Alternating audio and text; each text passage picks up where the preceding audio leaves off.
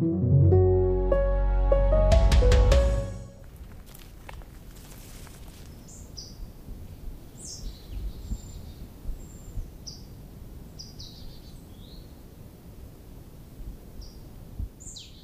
hören Sie schon, wo es heute hingeht. Ich nehme Sie im FAZ-Podcast für Deutschland heute mal mit in den Wald. Genauer gesagt in die Eifel, nach Vershofen. Über den Sommer nehmen wir uns ja immer mal wieder ein bisschen mehr Zeit für längere, ausgeruhte Interviews. Und ich bin zu einem Waldspaziergang verabredet mit Deutschlands bekanntestem Förster, dem Bestsellerautor Peter Wohlleben. Waldspaziergänge haben ja in den letzten anderthalb Jahren eine ganz besondere Bedeutung bekommen. In der Corona-Zeit hat es die Menschen scharenweise aus den Städten in die Wälder gezogen. Zum Durchatmen, Erholen, zum Abschalten. Ein Kollege von mir meinte, im Wald, da fühlt es sich im Moment richtig an. Es fühlt sich gut an. Man fühlt sich einfach wohl. Heute ist Donnerstag, der 26. August und ich bin Katrin Jakob und ich freue mich, dass Sie Peter Wohleben und mich auf unserem Waldspaziergang begleiten.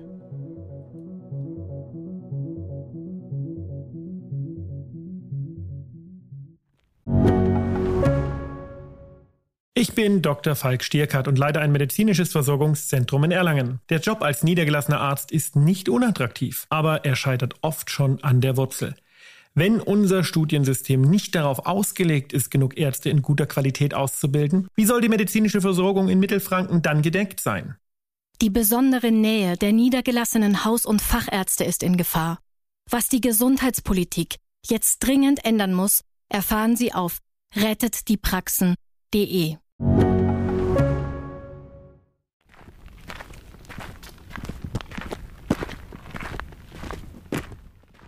Also ich wollte jetzt vorneweg mal ein paar Worte dazu sagen, warum wir heute über das Thema Wald sprechen. Ja.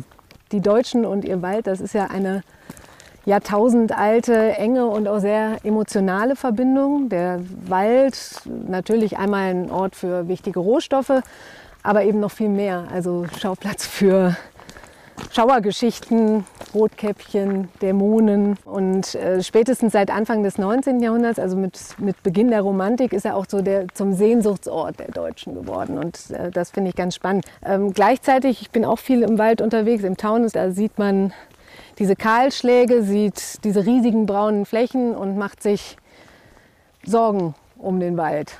Mit zunehmenden Dürresommer, Borkenkäfer, Stürme. Äh, kilometerweite braune Flächen. Ähm, und da kommen wir jetzt zu Ihnen, Herr Wohleben. In dieser ganzen Stimmung, in diesem Stimmungsmix haben Sie offenbar den richtigen Nerv in Sachen Wald getroffen. Ihr Buch Das geheime Leben der Bäume, das Sie 2015 veröffentlicht haben, hat die Bestsellerlisten im Sturm erobert, als Kinofilm die Leinwände und Sie selbst Medien, Talkshows und hatten auch eine eigene äh, Sendung. Und sie haben viele weitere Bücher geschrieben und gerade es ist äh, ihr neues Buch Der lange Atem der Bäume erschienen.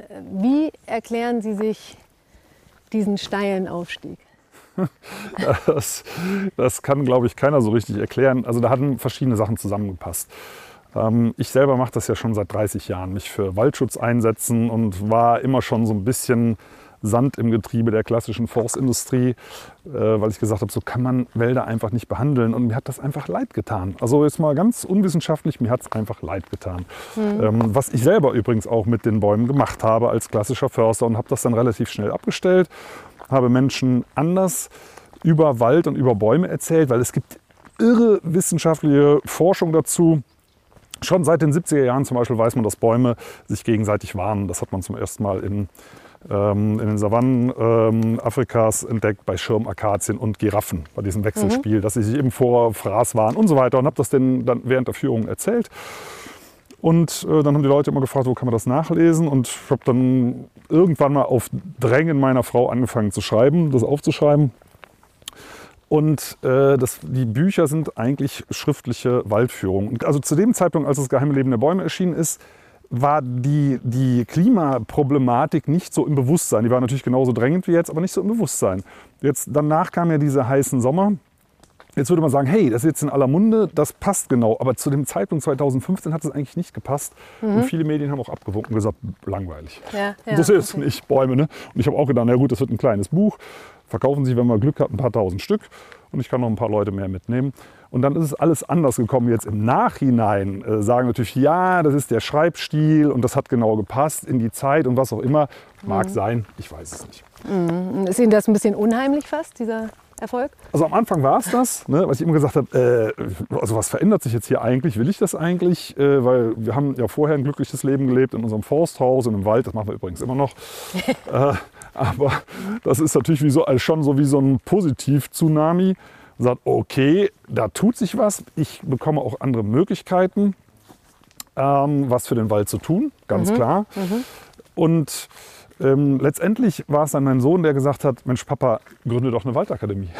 Ah, okay. gesagt, ah stimmt, das ja. könnte man machen. Also das Buch war nicht meine Idee, die Waldakademie war nicht meine Idee. Ich arbeite, könnte man, wenn man es Böses sagen, auf Zuruf. Vielleicht können Sie uns kurz beschreiben, wo wir jetzt gerade hier durchlaufen, was wir hier sehen? Ja, also wir laufen jetzt hier durch ähm, den Gemeindewald Weershofen, den betreut die Waldakademie. Äh, weil das für uns einfach auch ganz schön ist, wenn wir, wenn wir Führungen machen äh, für die Menschen, dass wir in Wäldern unterwegs sind, die wir kennen und in dem Fall sogar die wir schützen. Also wir laufen jetzt durch Reservate, mhm. ähm, die wir für 50 Jahre pachten, mit dem Ziel, dass hier nichts mehr passiert, also zumindest den Bäumen nicht. Also Menschen okay. können hier gerne durchlaufen, aber ohne Motorsäge. Mhm. So, und das ist ein Laubwald äh, mit Eichen, Buchen, Hainbuchen, Ahorn und so weiter, also alles heimische Baumarten. Zwischendrin sieht man immer noch so ein paar Nadelbäume, so Relikte der, der ehemaligen Plantagenwirtschaft. Aber die können jetzt machen, was sie wollen. Also entweder überleben sie es oder nicht. Aber das darf jetzt hier die Natur entscheiden. Okay. Ja, wir haben heute schönes Wetter. es ist, äh, die Sonne strahlt und hier ist es aber auch äh, angenehm kühl, wo wir gerade langlaufen. Ja. Und äh, wir laufen hier quasi unter einem Blätterdach lang. Da hinten ist auch so einer der Nadelbäume, die Sie gesagt haben. Also Sie sagen, äh, das ist, die Nadelbäume sind hier gehören hier eigentlich nicht hin, richtig? Ja, genau. Also sie sind hier so heimisch wie Kokospalmen. und bei, ja, ist, ist Tatsache so. Also wir denken ja immer, ja Moment, also das zum Beispiel ist eine Lerche, das sind die, die dann im Herbst die Nadeln auch verlieren. Einzige Nadelbaum, der seine Blätter auch abwirft. So, und die, das ist eine, äh, eine alpine Baumart. so, und nur weil Deutschland Anteil an den Alpen hat, kann man ja nicht sagen, die ist heimisch. Also die Bäume interessieren sich ja nicht dafür, ob die Alpen jetzt zu Deutschland gehören oder zu irgendeinem anderen Land. Mhm. Aber hier bei uns in der Eifel oder in irgendwelchen anderen Bundesländern ohne hochalpine Berge ähm, ist diese Baumart so heimisch wie Kokospalmen. Und bei einer Kokospalme würden wir uns nicht wundern, die erfriert im Winter. Da würde jeder sagen, Mann, hätte ich dir auch vorher sagen können, sowas kann man doch hier nicht anbauen. Bei einer Lerche oder auch bei Fichten oder auch bei Kiefern, die eben in tieferen Lagen angebaut werden, da wundert man sich, dass die eingehen. Und der Klimawandel beschleunigt eigentlich nur, jetzt kann man fast sagen, diesen Blödsinn oder die Schwierigkeiten, die diese Baumarten haben, äh, weil es denen auch davor schon viel zu heiß und zu trocken war. Mhm. Sie sagten, Sie reden von Plantagen. Wie sind die Nadelbäume, die Kokospalmen quasi hier hingekommen? Die sind hierhin gepflanzt worden. Und zwar ist das, das macht man eigentlich schon seit 150, 200 Jahren, das ist durch die Nachhaltigkeit gekommen. Denn man denkt ja immer, ah, Deutschland hat die Nachhaltigkeit erfunden vor 300 Jahren, dieser Berghauptmann von Karlowitz. Das war kein Ökologe. Das, äh, das war ein kühler Planer, der hat das auch richtig gemacht für damalige Verhältnisse. Den Leuten ist das Holz ausgegangen und hat gesagt, okay, jetzt machen wir das wie in der Landwirtschaft. Wir pflanzen, wir pflegen und wir ernten und zwar in Feldern. Das ist die, die, Einführung der klassischen Plantagenwirtschaft gewesen. Und wir sagen heute, hey, wie nachhaltig. Also hier zum Beispiel, jetzt kommen wir gerade an einem nächsten Waldstück vorbei mit nordamerikanischen Douglasien. Mhm. Man hat da alles Mögliche durchprobiert und gesagt, ja, das ist doch auch toll, die wachsen schnell. Man hat sich nicht für Ökologie interessiert. Das ist eigentlich wie ein Maisfeld in groß. Und ähm, das kann man den vergangenen Generationen auch nicht verdenken. Die waren einfach begeistert. Holz ist mhm. ja auch ein toller Rohstoff. Aber das Thema Ökologie war halt lange nicht vernünftig im Fokus. Und jetzt merkt man auf einmal, oh, also genauso wenig wie ein Maisfeld eine Wiese ist, ist eine Douglasienplantage ein Wald. Hm, okay. Also da äh, hört man schon klar raus, Sie kritisieren die Forstwirtschaft stark, heftig, ähm, scharf. Äh, warum? Ich meine, da, da sind, äh, sind Sie komplett gegen die Nutzung von Holz? Wie, wie ist Ihre Einstellung dazu?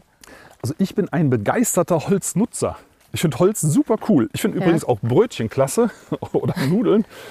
Ähm, also das heißt, wir brauchen auch Nutzflächen. Ganz klar. Und also, wenn wir, wenn wir zum Beispiel Nahrungsmittel anbauen, dann geschieht das auf Ackerflächen, auf denen früher Urwald stand. Und ich bin froh, dass der weg ist, weil ich auch ab und zu Hunger habe. Und so ähnlich ist es mit Holz auch. Äh, Ich nutze gerne Holz, zum Beispiel die Waldakademie, die ist auch überwiegend aus Holz gebaut, weil es einfach ein cooler Rohstoff ist. Ich mache auch gerne ein Holzfeuer, obwohl ich weiß, dass das ganz schlecht fürs Klima ist. Es ist einfach schön. Aber die Frage ist, in was für Mengen benutzen wir das? Wie gehen wir mit den Ökosystemen dabei um? Müssen das fremde Baumarten sein, mit denen das heimische Ökosystem nichts anfangen kann? Also diese, die ganzen Zehntausenden von Arten, die hier leben, die können Douglasi überwiegend nicht fressen. Ne, Das ist so ähnlich, als wenn wir sagen würden, Mensch, wir könnten uns genauso gut von, von Klee oder von irgendwelchen Margariten oder so ernähren, anstatt von Getreide oder Kartoffeln. Also einfach nur, weil das kleine Pflanzen sind, heißt das ja nicht, dass wir die essen können. Ja. Und Bäume sind große Pflanzen. Das ist das Einzige, was sie verbindet. Es sind große Pflanzen mit einem holzigen Trieb. Und wir sagen, das ist ein Baum. Aber unsere heimischen Arten sagen, das ist eine Douglasie, die mögen wir nicht. Und die Fehler der Vergangenheit würde ich jetzt nicht als Fehler bezeichnen. Das wusste man damals nicht besser. Aber seit Jahrzehnten wissen wir es anders.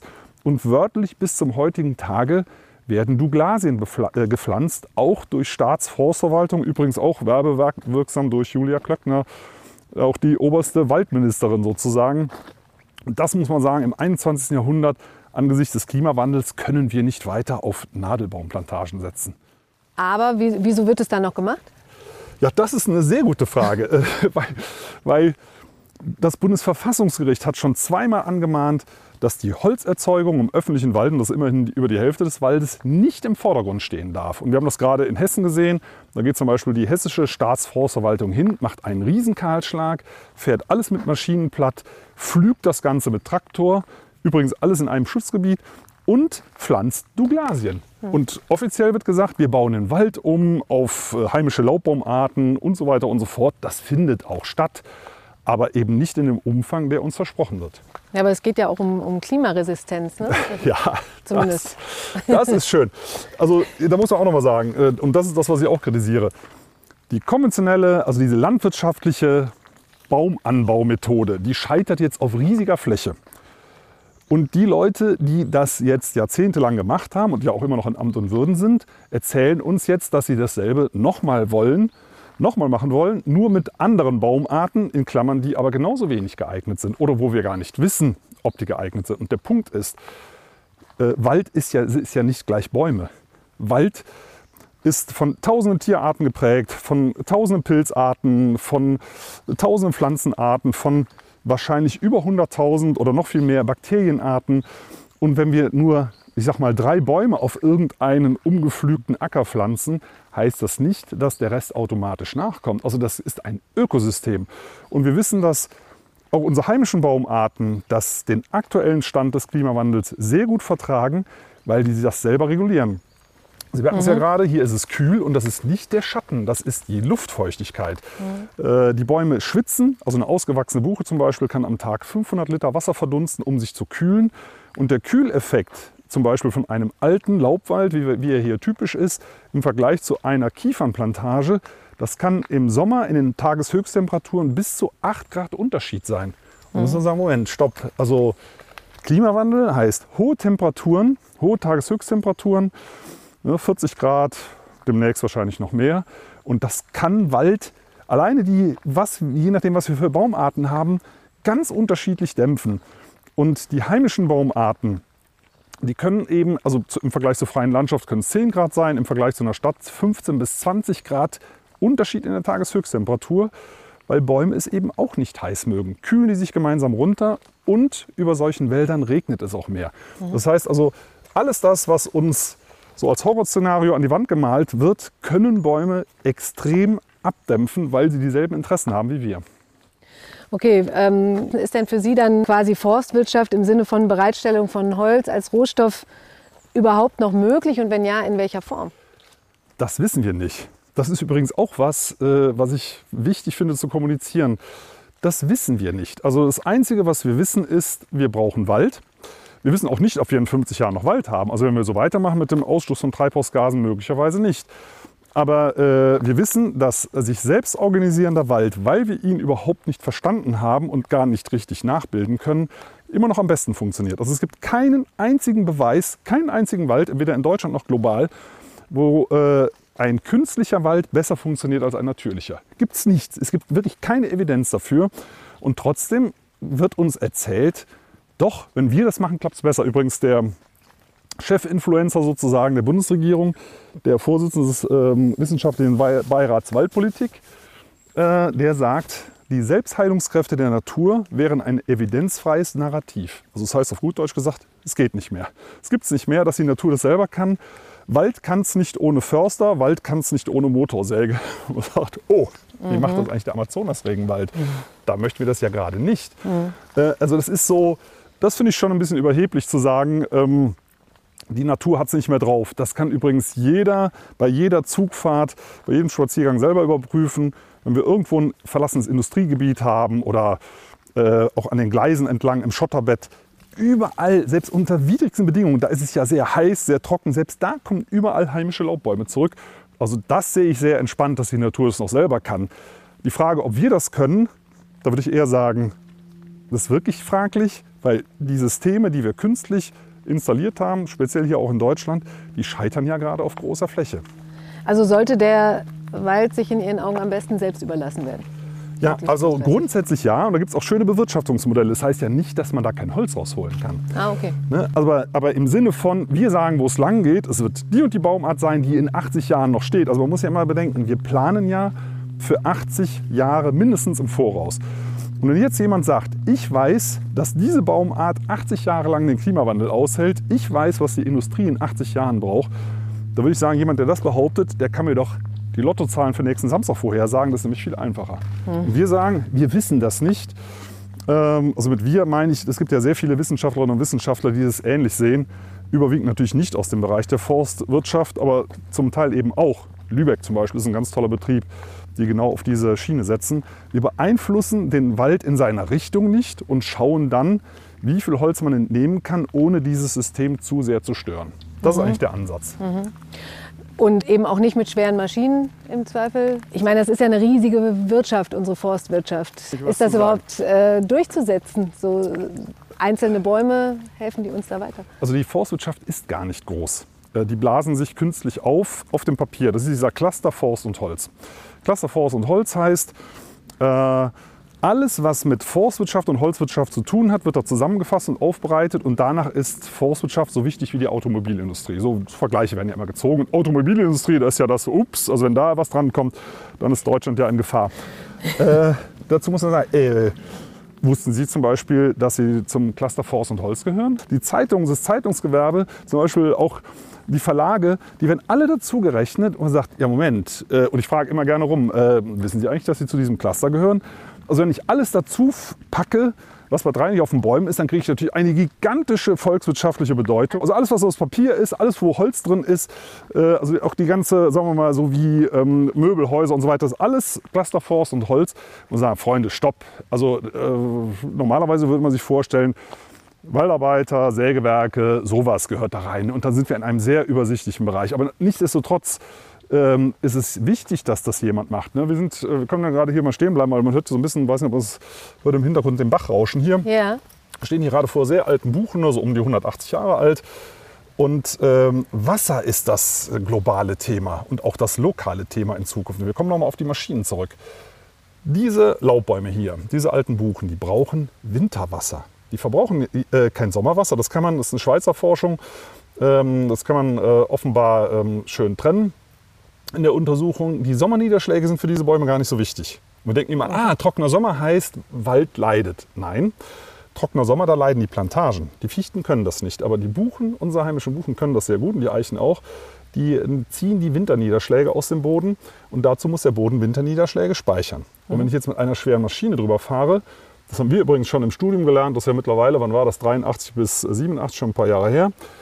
Dann setzt sich der Boden innerhalb von Sekunden bis in zwei Meter Tiefe zu. Das ganze Porenvolumen wird zusammengedrückt wie ein Schwamm und dieser Schwamm speichert dann nie wieder Wasser. Also in den oberen Zentimetern schon. Also das reduziert sich um bis zu 95 Prozent das Wasserspeichervermögen. Also den Bäumen wird der Tank platt gefahren. Mhm. So, und dann brauchen die Sommerniederschläge. Klar, ist ja, also im Winter ist nichts mehr da. Und wenn der Sommer dann trocken wird, dann sagt man, ach guck mal, die heimischen Laubbäume gehen auch ein. Und man sagt, ja, klar, die kriegt man auch so kaputt, gar keine Frage. Aber wenn man das nicht tut, passiert denen nämlich nichts. Und wir sehen das hier bei diesen äh, alten Laubwäldern, die sind ja bei uns hier in Reservaten. Äh, denen ist bisher im Gegensatz zu den bewirtschafteten Laubwäldern im Umfeld kaum was passiert in diesen trockenheißen Jahren.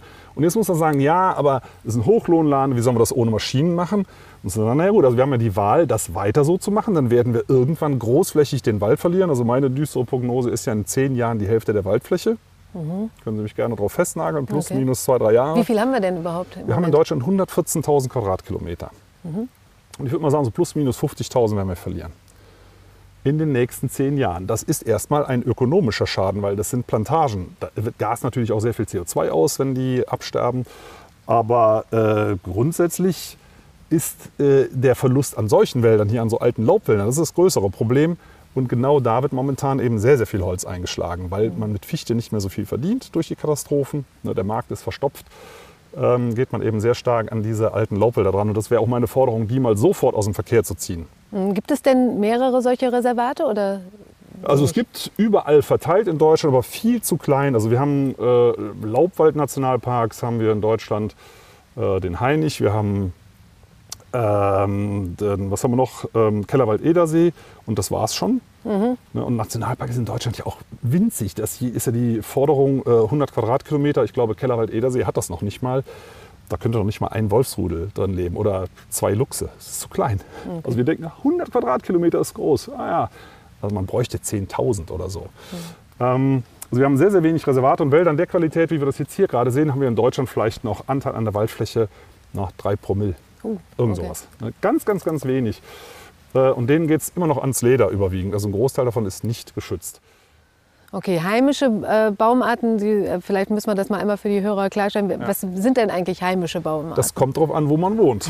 ne, das ist ja das Schöne. Also Bäume haben keinen äh, deutschen Pass. Ja. Hier bei uns ist das Buche, Eiche, Hainbuche, Ahorn. Es ist ein bisschen Weißtanne, ganz klein bisschen nur. Die einzige heimische Nadelbaumart neben der Eibe, aber die wird ja nicht so hoch. Ähm, also wir haben Dutzende Laubbaumarten, die hier vorkommen. Aber wenn man jetzt zum Beispiel in den Alpen wohnt, ich sag mal so auf 1500 Meter Höhe, da kommt auch die Fichte natürlich vor. Und bei uns in, im Taunus, bei uns in Hessen? Also Im Taunus äh, ist außer ähm, Weißtanne nichts. Ne? Also an, an heimischen äh, Nadelbaumarten. Der Rest ist so wie hier. Also Taunus ist eigentlich okay. exakt wie hier bei uns. Okay. Also dass die Bäume sich gegenseitig bekämpfen, um den besten Platz, sage ich jetzt mal, im Wald zu bekommen. Also diese, diese Harmonie, dieser Harmoniegedanke, stimmt der überhaupt? Ja, also das stimmt. Das ist übrigens ein Interpretationsfehler von äh, dem Begriff Evolution, Survival of the Fittest. Das heißt nicht der Stärkste überlebt, sondern der Passendste. Also von to fit, man muss da reinpassen ins System. Und jeder, der sich, der sich nicht benimmt, weil er die Ellenbogen ausfährt, fliegt raus. Das hat eine ganz andere Bedeutung. Hat übrigens auch damals Charles Darwin schon so gemeint. Ähm, und dieser Kampf jeder gegen jeden, das ist halt praktisch in der Forstwirtschaft, weil dann äh, kommt eben der Förster mit der Motorsäge und spielt Schiedsrichter. Du fliegst raus und alle anderen können schneller wachsen. Aber Bäume wollen gar nicht schneller wachsen. Bäume wollen in Gemeinschaften wachsen, weil sie sich eben nur zusammen kühlen können, zusammen für Regenwolken sorgen können, eben als große Gemeinschaft. Also Natur ist natürlich nicht nur Harmonie. Also wenn ein Hirsch gefressen wird von einem Wolf, der würde, würde natürlich sagen, was ist das für eine Kooperation? Und der Wolf würde aber sagen, das ist Frühstück, das ist kein Kampf. Ich, ein Wolf bekämpft ja keine Hirsche.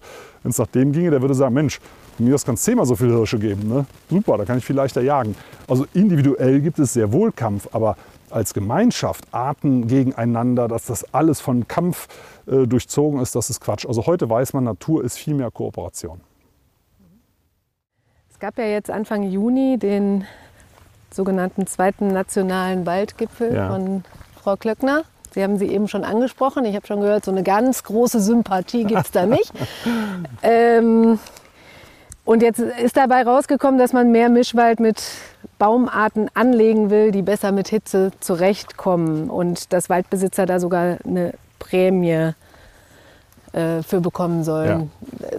Das ist ja dann eine herbe Niederlage für das, was Sie wollen, oder? Nein, also Niederlage ist es nicht. Also Waldbesitzende, die sowas machen, die laufen quasi ins offene Messer des Klimawandels. Das ist der Punkt. Ne? Oder okay. sagen wir mal, spielen Roulette. Es, wir wissen es ja nicht, was tatsächlich funktioniert. Aber nochmal, äh, es ist ein Festhalten am Plantagensystem. Wir wissen, dass heimischer Laubwald fast überall, es mag ein paar Ausnahmefälle geben, aber grundsätzlich überall von alleine zurückkommt, das kostet nichts. Und diese Wälder sind stabiler. Es gibt keinen Beweis dafür, dass ein gepflanzter Wald besser mit dem Klimawandel zurechtkommt als ein natürlicher Wald. Es ist bisher ist es genau das Gegenteil. Das können wir beweisen, dass natürliche Wälder hier, wir sehen es ja bei uns in Reservaten, besser klarkommen. Warum? Spielt man dann Roulette und verbrät dazu noch, ne, aktuell ist ja die Rede von 1,5 Milliarden Euro Steuergeldern für ein hochriskantes Spiel, was die Natur mit großer Sicherheit selber besser hinbekommt. Also das, die Waldbesitzenden, dem mache ich ja keinen Vorwurf, wenn selbst staatliche Forstämter, die propagieren das ja exakt gleich. Das sind übrigens die staatlichen Behörden sind die größten Holzerzeuger und die größten Dienstleistungsanbieter. Die kontrollieren quasi den Markt, den sie als Aufsichtsbehörde kontrollieren sollen. So, und die geben die Empfehlung raus, macht weiter so. Nur, okay, Fichte, Kiefer funktioniert nicht mehr so gut, also wechseln wir einfach die Baumarten. Das ist so ähnlich nochmal, als wenn die Bevölkerung den Auftrag gibt, macht da eine Insektenwiese draus. Und der Staat würde sagen, okay, wir pflanzen statt Mais Raps. Das ist so eigentlich der Vergleich. Mhm. In Ihrem neuen Buch Der lange Atem der Bäume ja. geht es ja auch darum, äh, was Sie jetzt auch sagen, dass der heimische Wald quasi gut damit klarkäme ja. mit dem Klimawandel. Ähm, haben Sie, können Sie uns da mal irgendwas zeigen hier in dem Wald, wo das besonders gut sichtbar ist und man sehen kann, wie der Wald sich selber so gut beisammenhält, sage ich mal? Ja, also wenn Sie sich hier mal umgucken, sehen Sie im Moment keine abgestorbenen Bäume. Also übrigens sehen wir hier auch jetzt Fichten hier bei ja, uns mit drin. Ne? Auch da, sagen, auch da findet das kaum statt. Die profitieren ja. natürlich auch von der Buche. Also überall sind hier äh, dicke alte Laubbäume eingestreut, die das runterkühlen quasi auch für die Fichte mit. Jetzt aber, also bei uns haben wir es großflächig noch nicht, ähm, aber punktuell auch schon das Absterben der Plantage. Also hier ist zum Beispiel ein privates Waldstück, da sieht man, da stehen die Hagel dicht und wenn man da reinguckt, da ja. sind auch schon Borkenkäferbäume drin. Das ist so eine klassische Nadelplantage. Also man sieht es nicht ganz so gut, aber wenn Sie reingucken, sehen Sie die ja. ersten abgestorbenen Bäume da drin. Stimmt. Hageldicht, das ist, ist ja wie eine Eukalyptusplantage, wie ein Maisfeld. Äh, das ist ökologisch fast tot. Na, und das sind die, diese Dinge, die werden äh, in den nächsten wenigen Ist das eigentlich normal, dass die unten drin so wenig Nadeln haben? Oder hätten die normalerweise, wenn sie gesünder werden, das habe ich mich immer schon gefragt ja. im Wald, ähm, ob die halt in der Krone vor allen Dingen die Nadeln haben und ob das normal ist, dass die unten am Stamm so wenig Nadeln haben? Also sagen wir so, also das machen ja alle Bäume, so bildet sich ja ein Stamm, dass die unteren Äste, die nicht genug Licht bekommen, die machen nicht genug Photosynthese, ist unnötiger Ballast, das wird stillgelegt, das heißt, es stirbt ab und dadurch wandert die Krone so langsam nach oben und Bäume bekommen einen Stamm. Das ist normal, auch bei Laubbäumen. Aber ja, aber die sehen anders aus. Die sehen anders aus. Ne? Also man müsste sich mal, ah, da oben läuft auch gerade ein Reh. Oh ja, oben schön. durchlaufen. Ne? ja. ähm, also, ne, und Wald ne, ist eben zum Beispiel auch Säugetiere. Also wenn man einen Wald pflanzt, was macht man es manchmal eigentlich mit den Tieren? Pflanzt man die dann mit dahin? Oder, ne? es, also es, ich finde das immer größenwahnsinnig, in so einen Prozess eingreifen zu wollen. Aber nochmal zu den Fichten zurück. Da, wo die von Natur aus wachsen, Lappland, da sind wir auch öfter unterwegs, da sieht man schlagartig, wo die natürlichen Fichtenwälder anfangen und da sehen die ganz anders aus. Mhm. Das, da sind die tatsächlich von, meist von oben bis unten grün, mhm. also viel, viel tiefer begrünt und unten drunter wachsen, sehr viel Beerensträucher, sagen wir mal, wie, wie Blaubeeren oder Preiselbeeren oder sonst irgendwas. Es ist ein ganz anderes Ökosystem, zum Beispiel auch mit roten Waldameisen, die es hier von Natur aus gar nicht gibt. Das ist ja so eine Ikone des Naturschutzes. Ameisenhaufen, da gibt es ja, glaube ich, auch Ameisenwarte. Ist auch schön, wenn Leute sich darum kümmern. Das sind aber äh, Arten, die im Laubwald gar nicht leben können. Und da ist der logische Umkehrschluss, die hat es hier früher gar nicht gegeben. Das sind Kulturfolger. Mhm, okay. Jetzt klingt das bei Ihnen so ein bisschen so raus, als sei der Klimawandel, also Sie machen ja die Forstwirtschaft schon sehr verantwortlich für das, was mit den Wäldern passiert, mit den gepflanzten Wäldern. Und als sei der Klimawandel jetzt gar nicht so dramatisch. Sie sehen da gar nicht so schwarz. Sehe ich das richtig? Oder? Also der Klimawandel doch, der ist sehr dramatisch, aber wir haben Lösungen. Das ist der Punkt. Also ich bin kein äh, Weltuntergangsmaler. Ja. Das, das sehen wir ja gerade sehr, sehr häufig. Also was auch gut ist, man muss den Leuten ja mal ein bisschen so die Folterwerkzeuge zeigen. Aber dann, dann sollten wir da eine Challenge draus machen und sagen, hey, wir schaffen das. Ne? So wie Obama, yes, we can. Das fehlt mir. Ja. Das fehlt mir total. Und das ist das, wo ich mich gegen wehre, weil wir haben das als Jugendliche äh, Ende der 70er, Anfang der 80er Jahre selber erlebt. Da gab es ja noch Ost-West-Konflikt, Atomkrieg drohte und so weiter. Und ich habe wirklich gedacht, ich werde keine 40 Jahre alt. Und wir erleben das bei den heutigen Jugendlichen teilweise auch. Die, ich habe wirklich ganz äh, traurige Gespräche, wo ich die versuche aufzumuntern und zu sagen, es ist nicht alles zu Ende. Auch ihr könnt mhm. Kinder haben. Ne? Und äh, das ist ja auch berechtigt. Das ist kein Zweckoptimismus. Und das versuche ich eben zu zeigen, wenn wir was machen wollen, wo geht's denn? Und ähm, da spielt Wald natürlich eine Rolle, weil sie gerade sagt, ich mache die Forstwirtschaft dafür verantwortlich. Ja, es werden ja auch äh, rund, na, ich glaube, 99 Prozent des Waldes bewirtschaftet, übrigens selbst in Nationalparks bei uns. Ne?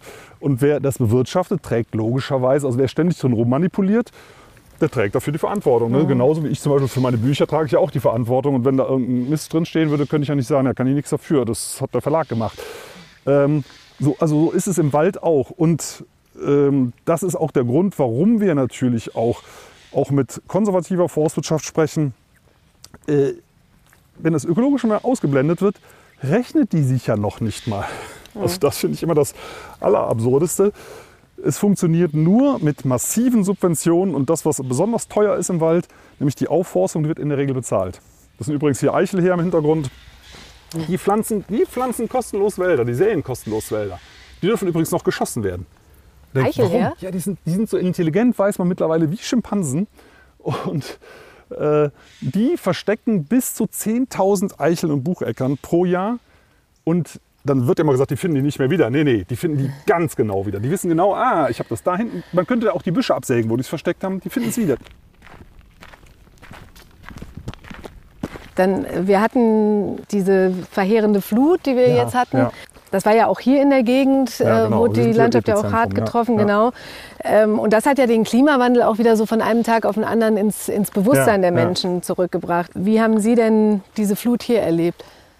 Also ich weiß, dass die, es hat eine Warnung gegeben vom Deutschen Wetterdienst und es war diesmal tief dunkelrot. Also diese Warnstufe hatten wir hier noch nie, noch nicht mal bei Orkanen.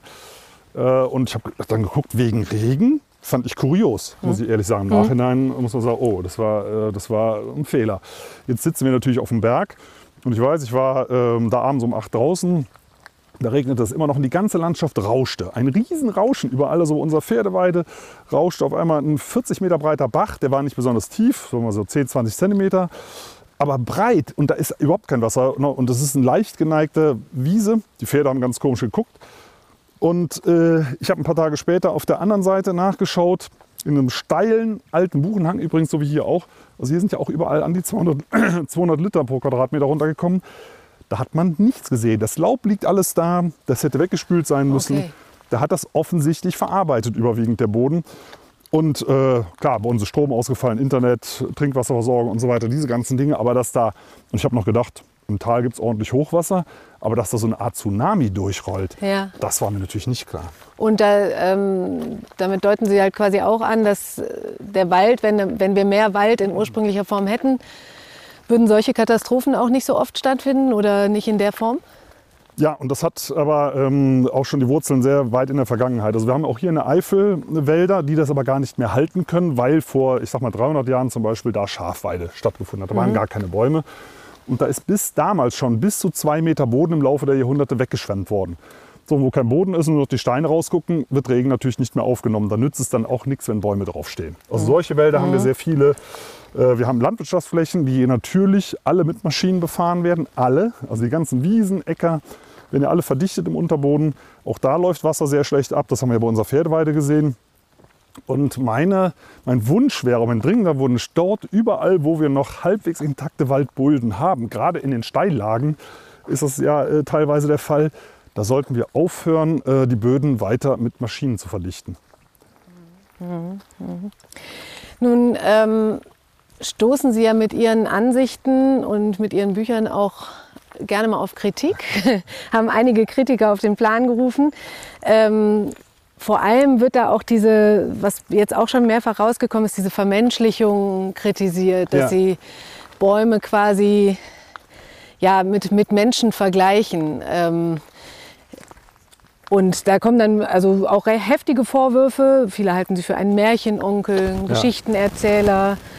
äh, nennen sie kitschig und selbstverliebt, aber vor allen Dingen kommt auch der Vorwurf, dass, äh, dass, dass ihre Bücher und ihre Aussagen nichts mit Wissenschaft zu tun Genau. haben und wissenschaftlich nicht Ja. untermauert sind.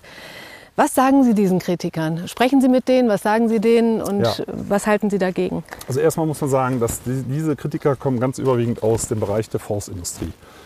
Also übrigens auch von Hochschulen, Forstwissenschaftler, auch die sind mit der Forstindustrie verbandelt. Muss dazu wissen, wenn man Forstwissenschaft studiert und macht ein Referendariat, macht man das in der Forstverwaltung, die der größte Holzverkäufer in Deutschland ist. Das ist so ein bisschen, als wenn man Tierschutzaktivist werden möchte und muss, muss ein Jahr bei Tönnies arbeiten. Im großen Fleischfabrikanten. Ja, so, ähnlich ist es so. Und das ist eine eingeschworene Gemeinschaft, alles gut und schön. Und die stellt sich total dagegen, weil das natürlich geschäftsschädigend ist, gar keine Frage. Ähm, viele Wissenschaftlerinnen und Wissenschaftler sagen, das ist äh, völlig in Ordnung. Ich, ich habe ja auch ein riesen Quellenverzeichnis drin, kann ja auch jeder nachgucken, auf was für Studien das beruht. Und ähm, wir arbeiten ja auch mit verschiedenen Hochschulen zusammen, ich auch. Also wir gründen ja gerade aktuell zum Beispiel einen Studiengang sozialökologische Waldbewirtschaftung. Auch das wird als Bedrohung wahrgenommen, wo wir sagen, hey, also jetzt gehen wir in die Forschung, jetzt gehen wir in die universitäre Ausbildung, jetzt schaffen wir Stiftungsprofessuren. Wo ist denn das Problem? Wenn euer Modell so gut ist, dann steht doch dazu und bekämpft doch nicht eine Alternative, ne? eine wissenschaftliche Alternative. Äh, in den USA zum Beispiel habe ich zwei Wissenschaftspreise gewonnen, weil, gerade für die Erzählweise. Äh, und in Deutschland ist es eben so, dass die Lufthoheit für forst, forstliche Erklärung bisher bei den staatlichen Verwaltungen und ähm, forstlichen Hochschulen gesehen wurde. Und ich breche das runter auf eine, auf eine Verständlichkeit aus meiner Sicht. Und wem es nicht gefällt, klar, der liest halt was anderes. Der Punkt ist, äh, Aber um die. Menschen vielleicht Genau. auch besser zu erreichen damit. Ich hab, das habe ich ja bei den Führungen trainiert. Ich Ja. sage mal ein einfaches Beispiel. Wenn äh, Mutterbäume, das ist übrigens ein äh, forstwissenschaftlicher Begriff, Mutterbaum, das ist auch da, das gibt es in der Forstwirtschaft ja alles, erzieherischer Schatten und so Okay. weiter. Äh, das das äh, so ganz emotionsfrei ist Forstwissenschaft auch nicht. Aber äh, man weiß zum Beispiel, dass Mutterbäume über die Wurzelspitzen erkennen, das sind meine eigenen Sämlinge. Also nicht irgendwelche, sondern und auch nicht nur Buche, sondern zum Beispiel, das sind die von diesem Baum. Also der, der Mutterbaum erkennt seinen Nachwuchs, vernetzt sich mit dem und pumpt Zuck- Zuckerlösung rüber. Das ist bekannt. Es werden noch alte Stümpfe mit versorgt. Ist wissenschaftlich mehrfach schon quasi entdeckt worden. Habe ich ja hier in meinem Revier auch schon vor langer Zeit festgestellt. Haben Sie da ein Beispiel hier irgendwo Also für? hier Glaub direkt nicht, Nicht, nee. okay. Äh, und es ist, da muss man in die ganz, ganz alten Buchenwälder gehen, die sehr, sehr lange ungestört sind. Weil je mehr Wirtschaft stattgefunden hat in der Vergangenheit, desto weniger tritt dieses Soziale auf. So, und dann, äh, also das kann man feststellen mit radioaktiv markierten Zuckermolekülen. Da gibt es also ganz äh, seriöse wissenschaftliche Grundlagenforschung. Und ich sage dann, das ist wie Stillen. Damit man sich besser vorstellen kann. Ich sage nicht, das ist Stillen, aber es ist wie Stillen. Ja. Da wird gesagt, also das ist jetzt aber vermenschlichen. Also wenn ein Mutterbaum seinen Nachwuchs mit Nährlösung versorgt, dann ist das doch eine Analogie. Und dann wird gesagt, nee, also jetzt, das ist aber, ja, das, dann werden Bäume nämlich sympathisch. So, und wenn dann einer einen Baum absägt und sagt, das mache ich zur Waldpflege oder um die kleinen Bäume zu fördern, weil die wachsen ja sonst nicht richtig, dann sagen auf einmal äh, Laien, die draußen unterwegs sind, glaube ich nicht. Und die haben ja auch recht. Ne? Also das ist durch die Studienlage mittlerweile ganz gut abgeklärt. Das, und deswegen werde ich angegriffen. Dann muss ich sagen, okay, das halte ich gerne aus. Und mit den Kritikern rede ich natürlich auch. Also wir haben jetzt auch zum Waldgipfel eingeladen. Manche haben gekniffen, andere sind gekommen. Finde ich Das war toll. jetzt ein anderer Waldgipfel, ne? Also das, Das war der eigentliche. Julia Okay. Klöckner hat ihren schnell vorgeschoben. Das sei ihr umgenommen. Und die Wissenschaftler aus ihrem Bereich, die wir eingeladen haben, die haben zwei Tage ohne Begründung, vorher ohne Begründung abgesagt. Naja, gut. Und dann wird sich gewundert, warum keiner da ist äh, aus diesem Bereich. Äh, aber die haben wir eingeladen, weil wir außerhalb der Blase auch diskutieren wollen. Und ähm, wir haben das mit verschiedenen Wissenschaftlerinnen und Wissenschaftlern gemacht, neutral moderiert, ins Internet live übertragen, kann man auch jetzt noch ähm, anschauen, die Diskussion, äh, weil wir und auch ich mich der Diskussion natürlich sehr gerne stelle. Ne? Und wenn es dann auf einmal heißt, oh, das ist öffentlich, dann nehmen wir da doch nicht teil, finde ich es halt schade. als was sehen Sie sich denn selbst? Sehen Sie sich selbst als, als Wissenschaftler, als Erklärer, als Waldretter? Ähm, Also ich da gehe gerne auf den Berufswunsch zurück, den ich schon als Sechsjähriger hatte. Ich, ich fühle mich als Naturschützer. Ne, Ich weiß auch viel zu wenig. Also moderne Biologen sagen auch, das Zeitalter der Entdeckung fängt erst an. Wir haben auch Wald überhaupt noch nicht richtig verstanden. Also dieser Kühleffekt, mit dem der Wald sich so enorm runterkühlen kann, das hat, wusste zwar schon Alexander von Humboldt, 1831 hat er das schon verschriftlicht, aber so richtig entdeckt, nach heutigen Methoden, wurde das erst so vor drei Jahren. Ähm, also es gibt irre Sachen zu entdecken, wo man sagt, wow, und keiner hat es gemerkt. Äh, das finde ich halt super spannend. Aber nochmal, ich selber würde mich gar nicht als Wissenschaftler bezeichnen, bin ich auch nicht.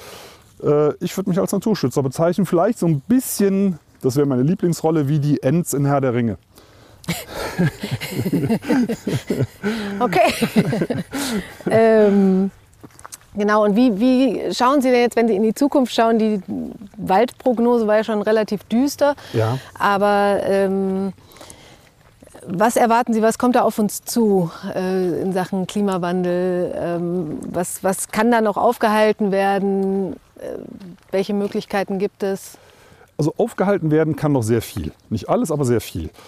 Und was auf uns zukommt, das hängt davon ab, wie wir uns verhalten. Also wenn wir so weitermachen, dann wird es sehr düster, gar keine Frage. Aber zu spät ist das nie. Das ist so, als wir sind ja in der falschen Richtung unterwegs. Und je länger man in die falsche Richtung läuft, desto länger ist halt der Rückweg. Ne? Also es, das, können, es gibt immer ein Zurück, mhm. zumindest bis zu einem bestimmten Level. Selbst wenn wir Arten, traurigerweise auch verschiedene Arten dabei verlieren, äh, weil die aussterben, aber ein Zurück gibt es schon zu vernünftigen Zuständen. Nur das dauert halt immer länger, je mehr wir in dieser Richtung unterwegs sind. Und ich, ich bin aber optimistisch. Selbst aus der Industrie hören wir Töne, dass äh, die einfach nur Klarheit wollen. Also der CO2-Preis kann ruhig bei 100 Euro die Tonne liegen. Das sind ja zum Beispiel Selbstforderungen, wenn ich richtig informiert bin, von VW. Hm. hm. Also der Preis soll ruhig da sein, aber bitte legt es fest. Und zwar je schneller, desto besser. Und äh, von daher glaube ich zum Beispiel auch, dass der Kohleausstieg sehr viel früher kommt als 2038. Die wird ja jetzt schon zunehmend unrentabel, die Kohleverstromung. Ähm, die Menschen sind ja auch bereit, sich umzustellen. Ich glaube, die sind schon viel weiter, als die Politik das äh, glaubt, was sie der Bevölkerung zumuten kann. Und Wald kann dabei eine ganz, ganz starke Rolle spielen, lokal. Wir sagen ja immer, ach, Deutschland mit seinen 2, 3 Prozent Treibhausgasemissionen spielt ja gar keine Rolle, ob wir jetzt alle Solarzellen aufs Dach bringen oder sonst irgendwas. Doch, bei Bäumen nochmal, äh, wenn man Bäume hat, kann jeder ausprobieren, einen heißen Sommertag, gut, die sind ja jetzt rum, aber vielleicht nächstes Jahr unter den Sonnenschirm setzen und dann vergleichend unter einen alten Baum, wenn man die Möglichkeit hat im Garten. Unterm Baum ist es immer kühler. Mhm. Und das ist der Kühleffekt, das ist eben nicht der Schatten. Und man denkt, gerade in Städten ist es ähm, sogar noch extremer. Stadtpark mit vielen Bäumen im Vergleich zur Wohnbebauung sind 20 Grad Unterschied. Also wir können lokal, das kann im eigenen Garten sein, das kann in der Straße sein, die Alleebäume, das kann der Stadtpark sein, das kann der Wald vor den Toren der Stadt sein. Damit kann man Landschaften massiv herunterkühlen. Und es wird mehr regnen. Und das mhm. sind genau die zwei Sachen, die wir ja fürchten. Hohe Temperaturen und Dürren. Das kann Wald lokal abdämpfen. Wir können sofort damit anfangen. Hm, jetzt sagen wahrscheinlich einige der Hörer, äh, dieses Jahr hat so viel geregnet. Liebe Leute, ähm, ist das jetzt, ist jetzt alles wieder gut? Nein, äh, das, Nein, das denke ich schon. Aber, ähm, aber so ein Jahr äh, wie dieses nach den drei Dürrejahren, ist das schon äh, ein gutes Zeichen? Oder? Nein, das ist, das ja. ist äh, wir wiegen uns hier in falscher Sicherheit. Das ist eigentlich ein ganz schlechtes Zeichen, weil global war das ja ein sehr heißes Jahr. Es hat sehr viel gebrannt auf der Nordhalbkugel. Wir denken nur an dieses kleine Örtchen Litten in Kanada. Nach dem Hitzerekord abgebrannt, traurigerweise. Das ist derselbe Breitengrad übrigens äh, der 50. der ja auch durch Deutschland läuft. Und je schwächer der Golfstrom wird, desto eher nähern wir uns kanadischen Verhältnissen an. Das heißt, äh, wir dieses Ausnahmejahr, das ist ja durch ein Schwächeln äh, des Jetstreams, der so ein bisschen ausleiert und hier bei uns liegen bleibt und uns jetzt ein Illusionsjahr beschert hat. Mhm. Eine Insel der Glückseligkeit. Manch einer wird sich wahrscheinlich gewünscht haben, Mensch, ein paar warme Tage mehr hätten wir schon brauchen können. Äh, wir werden sicher in den nächsten Jahren wieder Häufungen von trocken heißen Jahren mit Hitzerekorden und allem drum und dran erleben und uns wünschen, wir hätten noch mal 2021. Hm, okay. Jetzt steht ja die, die Bundestagswahl kurz bevor und äh, Wie gesagt, ähm, man hat ja schon mal gehört, dass Sie da nicht äh, ganz glücklich sind äh, mit den zuständigen Leuten, die da gerade in der äh, Regierung sitzen. Äh, welche Partei hat denn Ihrer Meinung nach das beste Konzept für den Wald? Wenn man Waldfreund ist, wen sollte man wählen? Also dann muss man ganz klar sagen, sind es die Grünen, aber die haben natürlich auch blinde Flecken. Also das ist zum Beispiel ein Grund, warum ich nie ähm, für eine Partei die Partei ergreife oder Mitglied werde. Es gibt überall, zumindest in fast allen Parteien, äh, vernünftige Leute und vernünftige Konzepte und umgekehrt auch Leute, die es besonders schlecht drauf haben. Und die Häufung aktuell bei der aktuellen Regierung ist halt relativ hoch in diesem Bereich. Ne? Wir haben den Namen haben wir schon mehrfach erwähnt, mhm. an dem sich kristallisiert. Ist ja, sie ist ja nicht alleine, muss man dazu sagen. Ähm, also ich muss sagen, klar, also ich, das kann ich auch sagen, ich wähle Grün, aber ich möchte auch weiter die Grünen kritisieren können. Ja. Ne? Also ich fühle mich da in dem Sinne nicht verbunden, dass ich sage, ich trage das mit. Da gibt es etliche Sachen, auch gerade im Naturschutz, wo man sagt, da gibt es äh, Verbesserungsbedarf. Und äh, ich rede auch gerne mit SPD, mit FDP, mit CDU. Also es ist, in manchen Situationen ist es schade, dass der Austausch nicht so stattfindet, weil Veränderung muss, muss es ja in allen Parteien geben. Hm. Hm. Ähm, haben Sie für den Otto-Normalverbraucher, die Menschen, äh, ich sage jetzt mal fünf Tipps, äh, wie sie den Wald besser schützen könnten oder was sie, ja. wo sie selber mithelfen könnten vielleicht. Denn ich finde immer diese Diskussion, darauf verzichten, darauf verzichten, darauf verzichten, ja. Äh, geht ja vielen auf den Nerv. Ähm, haben Sie da irgendwelche gut umsetzbaren Tipps für die Leute? Also, wenn man zum Beispiel das Heizungssystem wechselt, auf eine Wärmepumpe umstellen. Das ist langfristig sehr viel preiswerter, also am besten mit Solaranlage betrieben, so haben wir das bei uns weil in Zukunft geht es viel mehr ums Kühlen als ums Heizen. Das vergessen die meisten Leute. Das kann man mit einer Ölheizung, einer Gasheizung nicht machen, äh, kühlen, aber eine Wärmepumpe kann das umdrehen und Sie können das Haus damit kühlen. Das mhm. ist wirklich im wahrsten Sinne des Wortes echt cool. Also das haben wir hier bei uns, kann ich nur jedem empfehlen und ist halt im Betrieb mit einer eigenen Solaranlage CO2-neutral. Das zweite, im ganz einfachen Alltag nicht von Plastik auf Papiertüte wechseln. Mhm. Das ist viel, viel schlechter für die Umwelt verrottet schneller, aber das war es schon. Ansonsten äh, gehen da sehr, sehr, sehr viele Wälder dabei drauf oder diese Werbeprospekte. Also Plastiktüte, Papiertüte, sagen wir mal die gute alte Jute-Tasche, mhm. die man dann lange benutzt, sehr viel besser. Bei Werbeprospekten Aufkleber auf dem Briefkasten bitte nicht einwerfen. Das äh, sichert, rettet schon mal über Einfach den Ver Papierverbrauch, äh, Papierverbrauch eindämmen. grundsätzlich ja. ein, massiv eindämmen. Wer möchte den Briefkasten schon ständig so verstopft haben, der Aufkleber, der ist, äh, muss respektiert werden, wird nicht immer, aber ich würde mal sagen, 80, 90 Prozent der Fälle klappt das sehr, sehr gut. Das wäre so ein Tipp.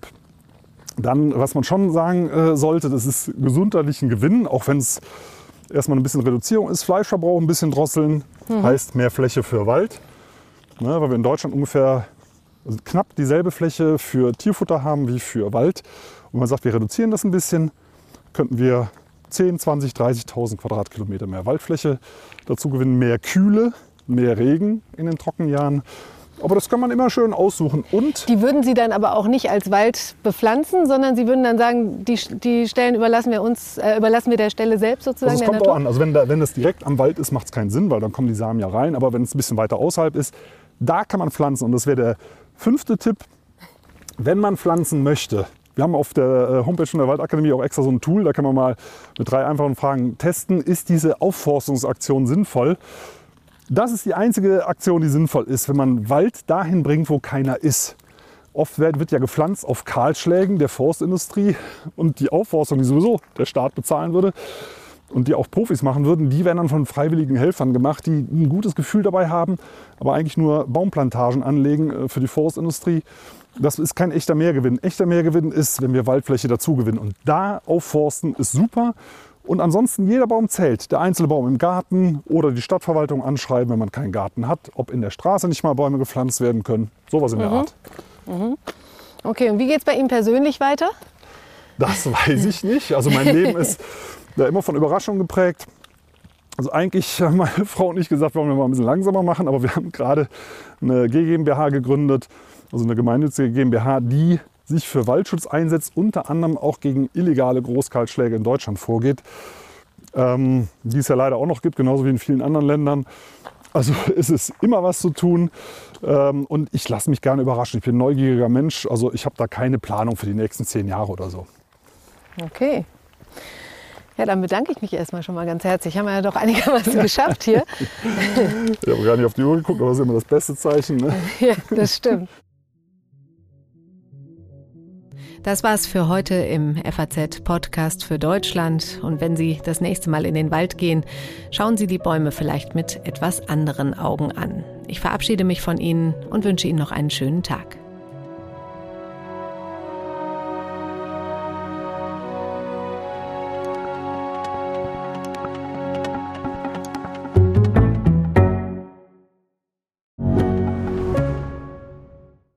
Bin Dr. Falk Stierkart und leite ein medizinisches Versorgungszentrum in Erlangen. Der Job als niedergelassener Arzt ist nicht unattraktiv, aber er scheitert oft schon an der Wurzel.